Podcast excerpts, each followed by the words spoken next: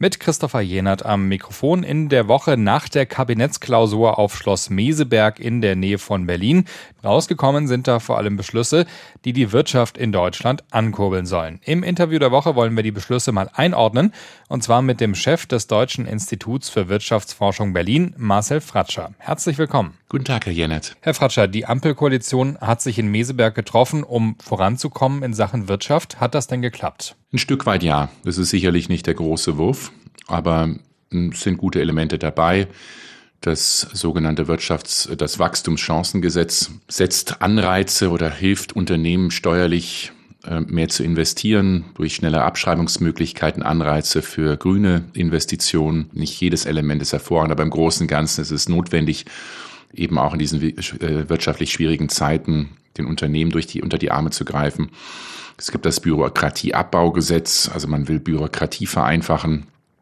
Dringend notwendig sehe ich als vielleicht eine der drei größten Hürden für die Wirtschaft, für Unternehmen heute, weil wir eine überbordende Bürokratie und Regulierung haben.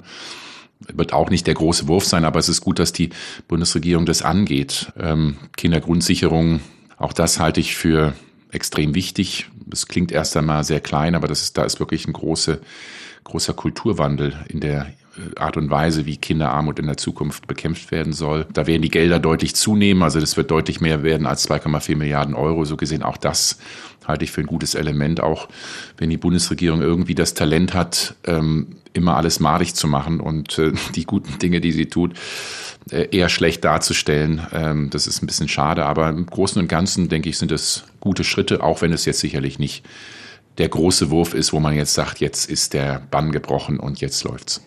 Dann lassen Sie uns das mal auseinandernehmen. Sie haben gesagt, es ist nicht der große Wurf, also Wachstumschancengesetz, haben Sie auch gesagt, ist nicht der große Wurf. Was wäre denn da der große Wurf gewesen? Es gibt im Augenblick keinen großen Wurf. Wir sind in einer extrem schwierigen Situation. Das kann man in drei Bereichen festmachen. Das erste ist, ähm, dass Deutschland wirtschaftlich extrem erfolgreich 2010er Jahre hatte. Wir haben im Augenblick diese, um mit Roman Herzog zu sprechen, diese unglaubliche mentale Depression. Also wir reden uns schlecht, alles ist schrecklich, aber wir haben äh, erfolgreiche, extrem erfolgreiche 2010er Jahr gehabt mit Exportunternehmen, die geboomt haben, die große Gewinne gemacht haben, maximale Beschäftigung auch heute noch. Wir hatten nie mehr Menschen in Arbeit in Deutschland als heute. Ähm, und aber viele Transformationen, also neue Technologien, grüne Technologien, das wurde verschlafen. Beispiel Automobilwirtschaft. Das zweite, was ähm, extrem schwierig ist, ist ähm, hängt auch damit zusammen, ist der ökologische Umbau der Wirtschaft. Auch da wurde zu lang ähm, zu wenig getan. Die Ausbau erneuerbaren Energien ging viel zu lang, langsam voran. Ähm, da realisiert man jetzt, wir brauchen wirklich einen kompletten Kurswechsel hin zu neuen Technologien. Nicht nur, um die Klimaschutzziele einzuhalten, sondern auch, und das ist genauso wichtig, damit deutsche Industriekonzerne global wettbewerbsfähig bleiben. Und da muss sicherlich mehr passieren, da schnellere Ausbau erneuerbarer Energien, ähm, äh, mehr Klarheit. Und als drittes, für mich der wichtigste Punkt ist die fehlende soziale Akzeptanz bei den Menschen. Ähm, viele Menschen in Deutschland heute haben das Gefühl, die Politik trifft Entscheidungen. Ähm, ich weiß nicht, was das für mich bedeutet. Das wird eine zusätzliche Belastung bedeuten. Aber was sind eigentlich, wie werde ich unterstützt? Was bedeutet das alles für mich? Und da gibt es viele Beispiele. Das Heizungsgesetz. Ähm, die Bundesregierung hat ein Klimageld versprochen, hat die Bundesregierung immer noch nicht erfüllt. Ähm, wir haben jetzt eine große Diskussion um Kindergrundsicherung gehabt, wo das Gefühl ist, hm, da wird nicht genug getan. Und da ist es schwierig für eine Bundesregierung zu sagen, das ist der große Wurf und jetzt wird sich alles ändern. Das ist einfach ganz viel harte Arbeit, äh, Reformen zu machen, um eben das zu adressieren. Und das ist nicht eine Maßnahme, sondern es sind eben sehr viele. Haben Sie denn die Hoffnung, dass die Bundesregierung das noch hinbekommt? Also es war ja auch ein Ziel jetzt in Meseberg, dass die Kommunikation wieder besser wird oder überhaupt mal besser wird. Haben Sie die Hoffnung, dass das klappt? Ja, die Hoffnung würde ich nie aufgeben, aber ähm, man sieht doch, dass diese drei Ampelparteien häufig zu weit auseinander sind wenn sich ein Bundesfinanzminister Christian Lindner mit einer Bundesfamilienministerin Lisa Paus hinsetzt, um die Kindergrundsicherung vorzustellen und der eine sagt, es ist ein Erfolg, dass die äh, Kinder in Armut keinen einzelnen Euro mehr bekommen. Äh, das ist die letzte sozialpolitische Reform, die wir hier als Bundesregierung machen.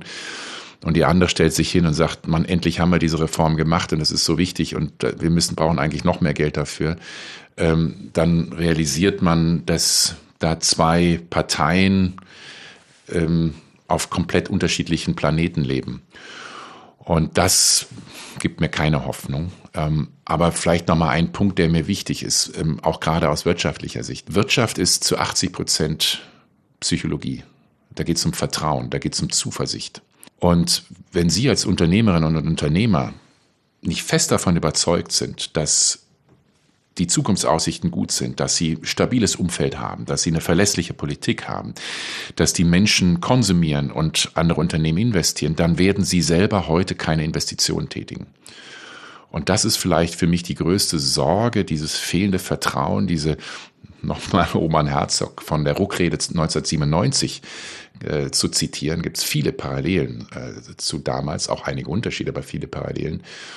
Ähm, da ist die Bundesregierung schlecht drin. Sie trägt letztlich zu dieser mentalen Depression bei. Und ähm, wenn kein Vertrauen da ist bei den Menschen, bei den Unternehmen, wenn sie verunsichert werden, dann verfestigt sich eine wirtschaftliche Schwächephase, wird dann zu einer Dauerkrise äh, geht in einen Teufelskreis und es wird immer schwieriger rauszukommen. Und ich habe es am Anfang auch gesagt, ich glaube, wir können jetzt Deutschland mit der Wirtschaft heute mit breiter Brust dastehen und sagen, wir kommen aus einem erfolgreichen Jahrzehnt. Die Unternehmen sind hervorragend aufgestellt, sie sind innovativ, sie haben gute Leute, sie haben globale Marktanteile. Mittelständischen Unternehmen sind das Rückgrat der Wirtschaft. Jetzt geht es darum, diese Stärken zu nutzen und eben nicht in diese Depression zu verfallen. Das klingt aber nach einer sehr, sehr großen Aufgabe. ja, das ist vielleicht die schwierigste Aufgabe, denn ähm, Politik, klar, darf den Menschen nicht Honig im Bart schmieren, aber äh, sie muss ehrlich sein, aber sie muss eben auch, sie braucht eine klare Strategie, einen klaren Kompass. Wo will sie hin? Wie will sie das erreichen? Wie will sie die Menschen mitnehmen? Wie will sie die Unternehmen mitnehmen? Und das fehlt meiner Ansicht nach bei der Bundesregierung. Ich äh, will es auch nochmal unterstreichen. Ich glaube, die Bundesregierung macht vieles gut und macht vieles richtig. Auch das Heizungsgesetz ist notwendig, äh, dort voranzukommen, dringend notwendig. Ähm, und auch in vielen anderen Bereichen handelt die Bundesregierung gut. Und sie hat, ne, vor 18 Monaten keiner hätte gedacht, dass da ein Krieg kommt und sie hat schnell darauf reagiert. Sie hat gut reagiert. Äh, vor einem Jahr haben wir Wirtschaftswissenschaftlerinnen, Wissenschaftswissenschaftler noch gedacht, wir werden eine tiefe Rezession, minus vier, minus fünf Prozent, jetzt im Winter und im Jahr 23 erfahren. Ähm, das ist nicht eingetreten, auch weil die Politik gut gehandelt hat und ähm, sehr flexibel Energiesicherheit sichergestellt hat. Also es gibt viele Erfolge, aber die Bundesregierung fehlt eine klare langfristige Strategie und äh, ein gewisser Zusammenhalt, alle an einem Strang zu ziehen, um ihm dieses Vertrauen, das so wichtig ist, wiederherzustellen. Sie haben ja gerade schon mal angesprochen, Christian Lindner hat in dieser Woche im Zusammenhang mit der Kindergrundsicherung gesagt, das sei die letzte große Sozialreform der nächsten Jahre. Und das hängt damit zusammen, dass ähm, er darauf besteht, dass die Schuldenbremse eingehalten wird. Halten Sie das denn für den richtigen Weg? Ich halte die Schuldenbremse für einen Irrweg. Ähm, aus zweierlei Gründen. Ähm, erstens, ähm, jede Unternehmerin, jeder Unternehmer weiß, wenn ich große Herausforderungen habe, neue Technologien einsetzen will, neue Produkte entwickeln muss, dann muss ich erstmal einen Kredit aufnehmen und mich verschulden. Das Gleiche gilt für den deutschen Staat heute. Wir stehen vor einer gigantischen ökologischen Transformation, digitalen Transformation. Globale Lieferketten müssen neu aufgestellt werden. Und Unternehmen brauchen dafür eine gute digitale Infrastruktur, eine gute Verkehrsinfrastruktur.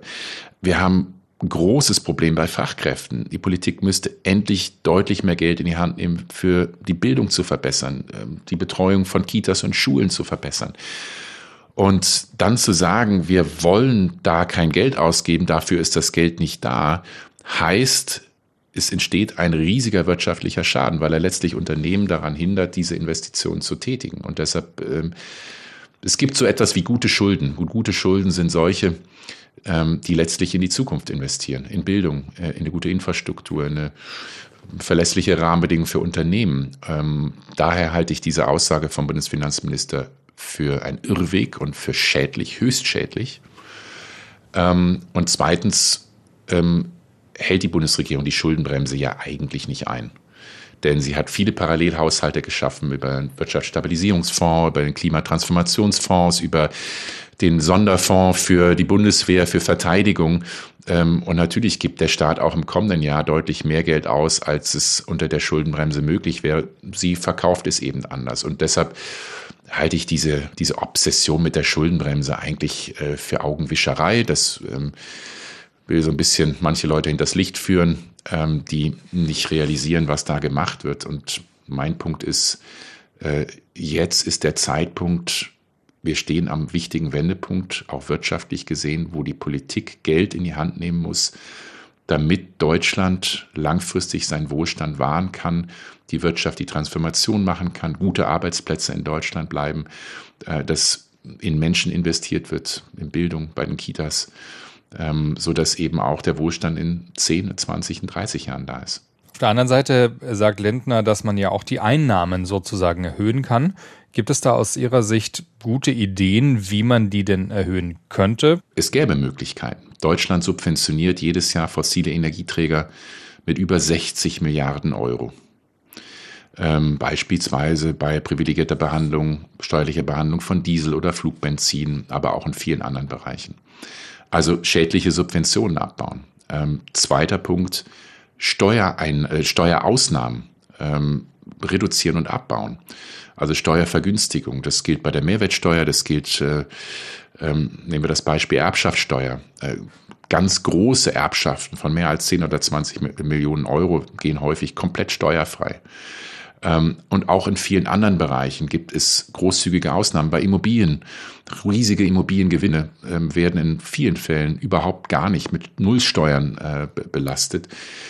Und ähm, wenn man dort die Ausnahmen abschaffen würde, also ein faires Steuersystem zu schaffen, das ist keine Steuererhöhung, sondern lediglich existierende Steuersätze anzuwenden, könnte der deutsche Staat eine ganze Menge an zusätzlichen Steuereinnahmen schaffen, könnte mehr Wettbewerb, mehr Fairness auch im Steuersystem gewährleisten und hätte dann auch wieder Geld, ähm, ohne sich verschulden zu müssen, um notwendige Investitionen zu finanzieren. Sie haben ja jetzt mehrfach Dinge angesprochen, die sozusagen liegen geblieben sind. Digitalisierung, Transformation zu erneuerbaren Energien, Abbau von klimaschädlichen Subventionen. Da kann man sich ja schon fragen, warum passiert da seit Jahren nichts? Es passiert nichts, weil mächtige Interessen dahinter stehen. Äh, wenn Sie einmal gewissen Gruppen im Immobilienbereich oder bei Erbschaften, das sind die Familienunternehmen, äh, Steuerprivilegien gegeben haben, dann kämpfen die um alles in der Welt, dass das so bleibt. Ähm, und äh, dann ist es verdammt schwierig für die Politik, den politischen Willen aufzubringen, ähm, diese Veränderung wieder zu machen. Und das ist einfach eine, eine Realität. Wir haben auch eine Schwäche meiner Ansicht nach in Deutschland, eine viel zu große Nähe zwischen Politik und Wirtschaft. Besitzstände zu brechen, ist vielleicht das Schwierigste für die Politik. Und das sehen wir in so vielen Bereichen, auch bei der Bürokratie, auch bei der Regulierung. Auch da geht es häufig um Besitzstände, die ganz schwer aufzubrechen sind. Und ein Problem, das ich gerade gar nicht erwähnt hatte, ist das Thema Fachkräftemangel. Wie muss man denn da aus Ihrer Sicht rangehen, damit man tatsächlich auch in der Zukunft genug Fachkräfte hat, wenn die Babyboomer in Rente gehen zum Beispiel? Wichtigste Priorität in Bezug auf Fachkräfte muss sein, dass wir die einheimischen Potenziale besser nutzen. Das größte ungehobene wirtschaftliche Potenzial für Deutschland ist die Erwerbstätigkeit von Frauen. Es gibt nach den Niederlanden kein anderes Land in der Welt, in, der, in dem so viele Frauen in Teilzeit arbeiten. Ungefähr die Hälfte aller Frauen, die erwerbstätig sind, arbeiten in Deutschland Teilzeit. Und gleichzeitig so viele sagen, wir würden ja gerne mehr arbeiten. Wenn es denn ginge, wenn es denn äh, bessere Kitas und äh, Ganztagsschulen überhaupt gäbe und wenn es eine bessere Bezahlung gäbe, ähm, wenn die Steuer, das Steuersystem eben so wäre, dass es wirklich lohnen würde. Mit Minijobs, über sieben Millionen Minijobberinnen, Minijobber sind die Anreize maximal, eben nicht mehr Stunden zu arbeiten. Ehegattensplitting, Mitversicherung, ähm, sehen wir in vielen wissenschaftlichen Studien. Wenn man das reformieren würde, hätte riesiges Potenzial, dass Frauen mehr arbeiten würden. Das ist eine Stellschraube. Sicherlich das andere Problem ist, wir haben viel zu viele Menschen, die ohne Schulabschluss abgehen. Knapp 50.000 Kinder, Jugendliche jedes Jahr. Ähm, viel zu viele, die damit dann auch langfristig nicht qualifiziert sind, gering qualifiziert sind, in Arbeitslosigkeit, in Armut landen. Hat auch viel übrigens mit Kinderarmut zu tun, wo wir eben über Kindergrundsicherung gesprochen haben. Ähm, also diese Potenziale in Deutschland heben, das muss das eher die erste Priorität sein. Nicht nur der Betroffenen, dass man dort wirklich Chancen eröffnet, Chancengleichheit wirklich äh, schafft, sondern auch, weil es ein unglaubliches Potenzial ist in Deutschland für die Wirtschaft. Und natürlich der zweite Stellschraube ähm, Zuwanderung. Auch da müssen wir uns ehrlich machen. Wir werden in den nächsten zehn Jahren fünf Millionen Menschen netto aus dem Arbeitsmarkt verlieren wegen der Demografie, weil halt die Babyboomer in Rente gehen und viel weniger junge Menschen nachkommen. Das kann man nur teilweise durch Frauenerwerbstätigkeit und ähm, andere Potenziale, einheimische Potenziale heben. Wir brauchen deutlich mehr Zuwanderung. Dafür müssen wir die Hürden abbauen. Ähm, formale Hürden wie bei Qualifizierung. Ähm, da hat die Bundesregierung ja ein bisschen was vorangebracht mit dem Fachkräfteeinwanderungsgesetz. Aber das dickste Brett und die schwierigste Hürde ist sicherlich die Willkommenskultur. Ähm, die Wertschätzung von Vielfalt, dass Menschen aus Indien, aus Brasilien, aus Südafrika sagen, ja, Deutschland ist ein gutes Land. Ähm, da möchte ich gerne meine neue Heimat finden und ich fühle mich dort willkommen geheißen.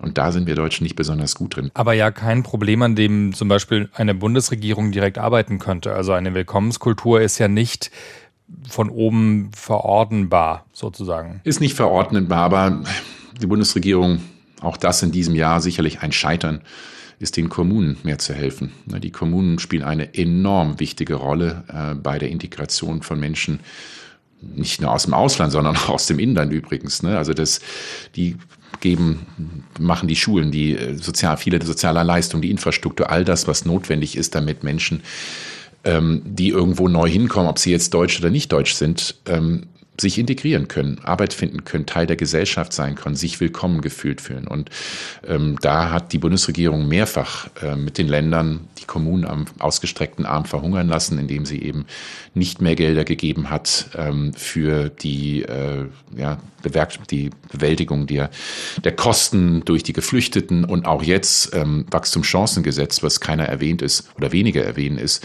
dass das massive Einbußen bei den Gewerbeeinnahmen bei den Kommunen verursacht und die nicht wissen, wissen, wie sie diese Lücke füllen können.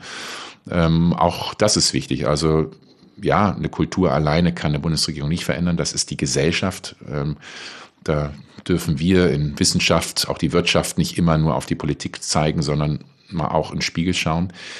Ähm, nur für mich ist dieser Punkt der Kommunen nochmal wichtig, dass man vor Ort eben bessere Möglichkeiten schafft. Und da könnte die Bundesregierung zumindest helfen, die Grundlage dafür legen.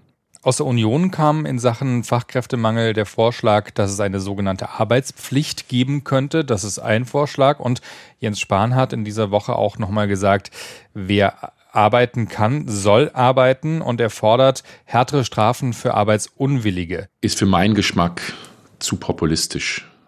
Es gibt ohne Zweifel Menschen, die nicht arbeiten wollen, die die Sozialsysteme ausnutzen.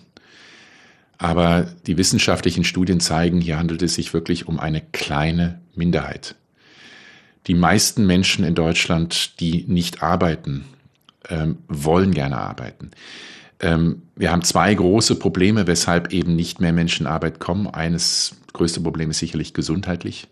Wenn Sie die über eine Million Langzeitarbeitslosen in Deutschland nehmen, äh, wissen wir, dass viele mit erheblichen gesundheitlichen Problemen zu kämpfen haben.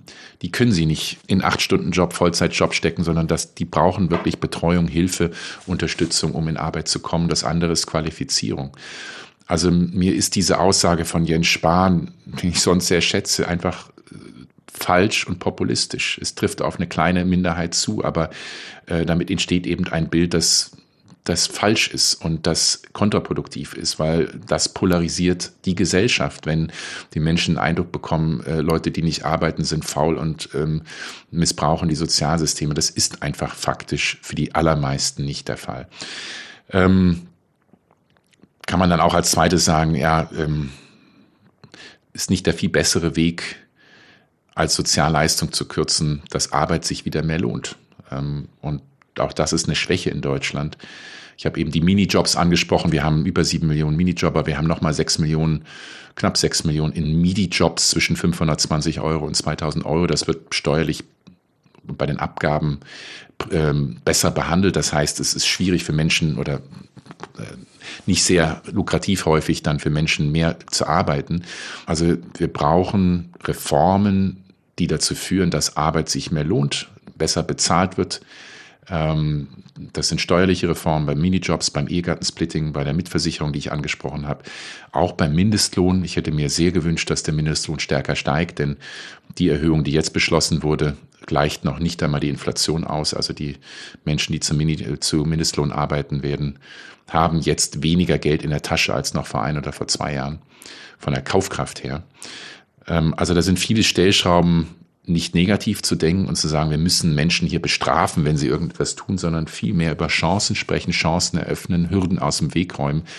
Das ist der ungleich bessere Weg, als hier auf eine kleine Minderheit einzuprügeln und äh, sie an den Pranger zu stellen, was wie gesagt auch in den meisten Fällen gar nicht stimmt. Lassen wir uns noch einmal ganz kurz auf die Ampelregierung zu sprechen kommen. Da ist ja eine Idee der Industriestrompreis. Also für die große Industrie in Deutschland, und das sind wenige tausend Unternehmen je nach Rechnung, den Strom zu subventionieren. Halten Sie das für eine gute Idee? Ich halte den Industriestrompreis für einen Fehler. Aus drei Gründen. Erstens, er bedeutet für alle, die ihn nicht erhalten, deutlich höhere Stromkosten. Also wurde angemerkt, die Unternehmen, die knapp 2000, die davon profitieren, beschäftigen zwei Millionen Beschäftigte. Für zwei Millionen Beschäftigte und ihr Unternehmen ist es sicherlich hilfreich. Für 43 Millionen Beschäftigte ist es richtig schlecht, weil ihre Unternehmen mehr zahlen müssen. Und dazu gehören viele kleine Unternehmen, die auch jetzt am Kämpfen sind. Und übrigens auch die Bürgerinnen und Bürger im Privathaushalt werden mehr Geld zahlen. Es schafft also riesige Verzerrungen, Ungerechtigkeiten, reduziert letztlich die Wettbewerbsfähigkeit all derer, die die nicht erhalten. Zweiter Grund, weshalb ich dagegen bin, ist, dass ähm, es letztlich die Erreichung der Klimaschutzziele 2030, aber auch die Umsetzung der Transformation, also hin zu neuen Technologien, mehr Effizienz, weniger Energieverbrauch, eher verlangsamt als beschleunigt. Und der dritte Grund, weshalb ich dagegen bin, ist, es ist das falsche Instrument. Ich verstehe komplett, dass Industrie, energieintensive Unternehmen im Augenblick am Kämpfen sind. Das ist ein riesiger Wettbewerbsnachteil.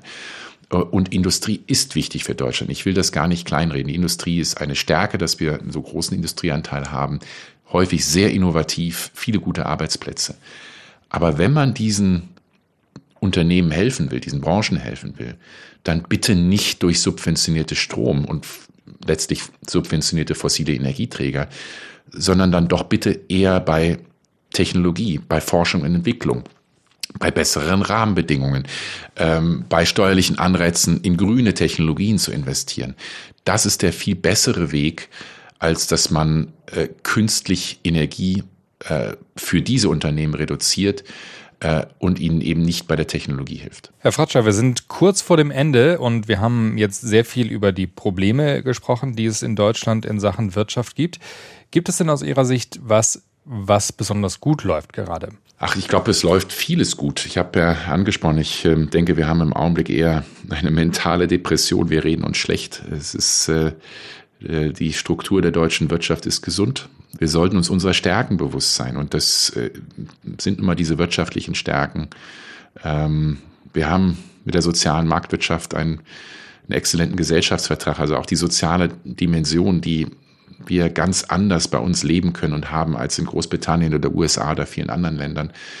Äh, sollten wir stärker nutzen. Also ich glaube, wir haben die Stärken, wir haben eigentlich alle Voraussetzungen dafür, diese großen Herausforderungen, äh, ob sie jetzt wirtschaftlicher Natur sind, digitaler Natur sind, äh, politisch und sozial, dass wir sie erfolgreich bewerkstelligen. Also ich glaube, sich auf diese Stärken, dieser Stärken bewusst zu sein, ist, ist wichtig. Und ähm, ich bin optimistisch. Ich glaube, wenn wir das hinkriegen und nicht wie damals, als Deutschland der kranke Mann Europas war, vor 20, 25 Jahren, ähm, nochmal zehn Jahre warten, bis wir die notwendigen Reformen machen, sondern wenn wir es jetzt machen, glaube ich, kriegen wir diese Herausforderungen hervorragend gelöst und äh, wir schauen in zehn Jahren zurück und sagen, ja, waren ein paar schwierige Jahre, richtigen Weichenstellungen wurden gesetzt und das war erfolgreich. Eine sehr wünschenswerte Perspektive. Das war das Interview der Woche. Vielen Dank, Marcel Fratscher. Ich danke Ihnen.